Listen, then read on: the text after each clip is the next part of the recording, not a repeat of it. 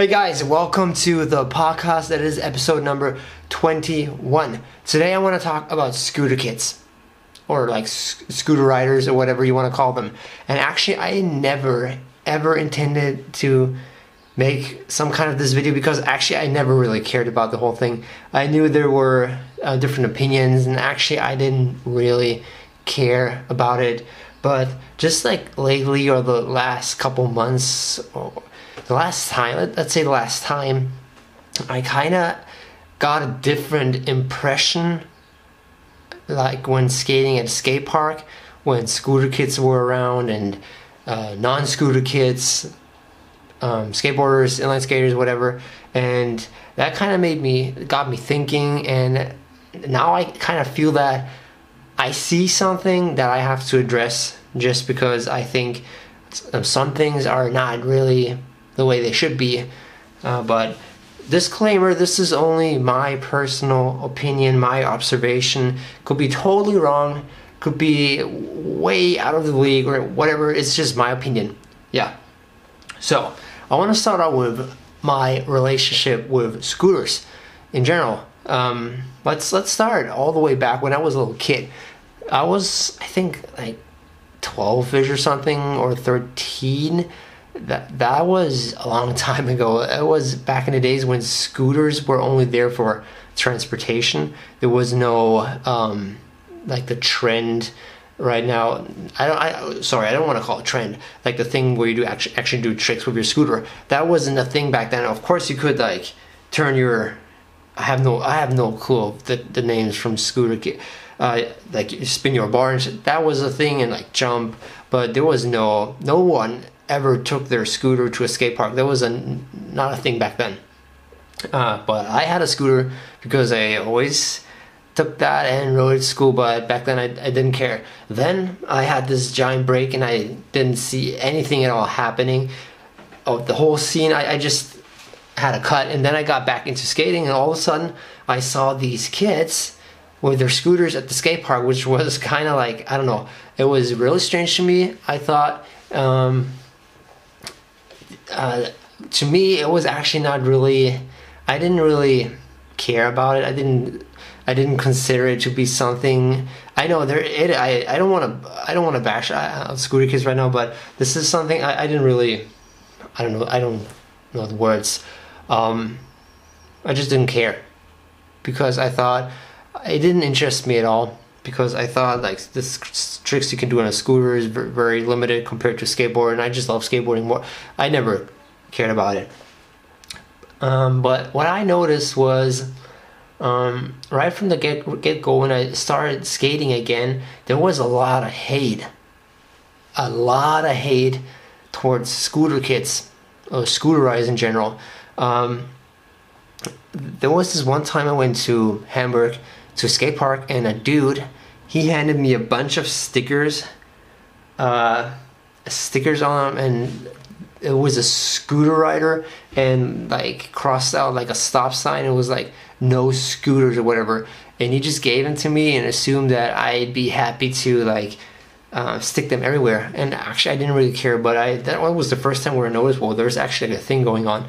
And if you look on youtube and you see all those videos about people hating about scooter kids and the comments and everything. And then at the skate parks, like talking with skateboarders, everybody's like, "Oh, oh those scooter kids," and I hate them. And they're and don't get me wrong, I I I know what the actual problem is at the skate parks, and I think a lot of you do too. Um, the actual problem is we don't hate scooters. I know they look kind of funny and everything, um, but so does Nordic walking, and we don't we don't hate about Nordic walking or curling, which also looks funny. Or it is just the fact that there are a lot of kids at the skate park, and especially kids because they started with scooters. Because riding a scooter is something very um, mainstream and something a lot easier than a skateboard because you can hold the bar and it's just easier for kids to start off with a scooter. So there are a lot of kids at the skate park with scooters, and those kids have no clue. They think a skate park is a playground, and that that causes a lot of stress. at the skate park. Um, and that is actually the main problem. It is not um, that someone rides a scooter. It is the fact that there are a lot of kids and they are having it. they're having a great time at the skate park, but they have no clue that they're actually endangering their lives and lives of other skaters and whatsoever. So the actual problem is kids that are not supervised by their parents, kids that are not told how to behave at the skate park. There is there there are certain rules at the skate park. Skateboarders, inline skaters, and BMXers, everyone who's like a little bit experienced knows these rules. And I don't want to say skateboarders know the rules or BMXers know the rules and scooters don't. It is just usually experienced people that use the skate park. They know the rules of the skate park. With that said, I think um, since there are a lot of kids, mainly kids, because they start out with the easy thing, and the kids don't know the rules and so what do everybody else what does everybody else at the skate park do? They say they they take scooters and they put all of them in one box. In in one box and say okay every scooter doesn't know the rules. That's kind of i don't i don't like that. I didn't like that at all because i don't i i don't like boxes at all. I don't like to put people in certain type of drawer or box and just like it is kind of like a little bit like racism, but I don't know. I don't want to call it like that, but I just don't like it that people hate about groups in general. And yeah, what was what happened actually after that? And that that brings me back to my actual observation of the problem. So you have a lot of kids and non-kids, like all the guys, experienced guys on scooters, and you have everybody else at the skate park. Skaters used to be the underdogs but now they're at the skate park, and since they were there before scooter riders, they kind of feel like they own the skate park. And so you have these scooter kids that actually behave like shit, and then you have the experienced scooter kids who know that these little kids are the problem. And actually, the, the, the experienced scooter riders are the bigger person realizing the problem. And what do they do? They actually go the opposite they try to make up for what the kids are um, what what kind of image the kids are putting on the entire group of scooters and they under behave i don't i don't know if that's what under behave i don't know. They kind of act too nice. They like if i am at a skate park and there's a scooter rider who's actually experienced or something and if he he snake, snakes me or maybe that that is the problem with the mindset. I i think if I if I go to the skate park and and ride like oh I am the king and that is my park and the scooters have to like watch out for me, and then I I just don't watch out for scooter kids. And then he sneaks me and he apologizes to me even though I was in the wrong, and then there's a problem, and those poor I don't want to say poor those scooter experienced scooter riders they try to make up for the kids and they, they shouldn't because the skate park is for everyone.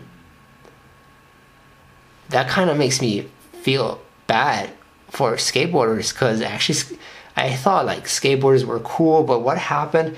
Actually, the majority of skateboarders is they, they're putting every every everyone that doesn't skateboard, every scooter rider or whatever in, into a box and say they they I don't know.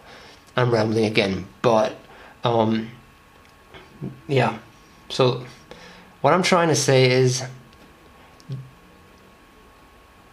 don't put everyone in the same box. The the main problem are people, not even just kids, just people who are new to the skate park and they don't watch out. They don't take care of everyone else and they just like sneak everyone and and you know, you know, I don't even have to talk about it because everybody actually knows. It's just the fact that skateboarders used to be underdogs and now they feel superior and they try to like stand above the scooters and like talk down on them. That's kind of like a boomer or something. But it's like I don't I don't like that in general. I couldn't care less what kind of how many wheels you have under your feet. If you're biker, inline skater, scooter, whatever. I don't I don't care at all. As long as everybody respects each other and everybody's just everybody's just trying to have fun and it is not your skate park. Definitely not your park. Um, it belongs to everyone. I know that oh, I don't, I don't want to go on that. Sorry, guys. Uh, I'm, I'm, rambling. That is just something I had on my mind. I wanted to talk about. And I know I'm going to get a lot of hate for this video. And probably a lot of you guys will unfollow or unsubscribe. Or maybe not. I don't know. Actually, I don't care. I think it's the truth. I don't have a problem with scooters. I just have problems with people who um, don't obey the rules. Just kidding. You, you know what I'm talking about, guys. So let me know what you think about it. Uh, yeah, guys, see you next time. Peace out. Bye.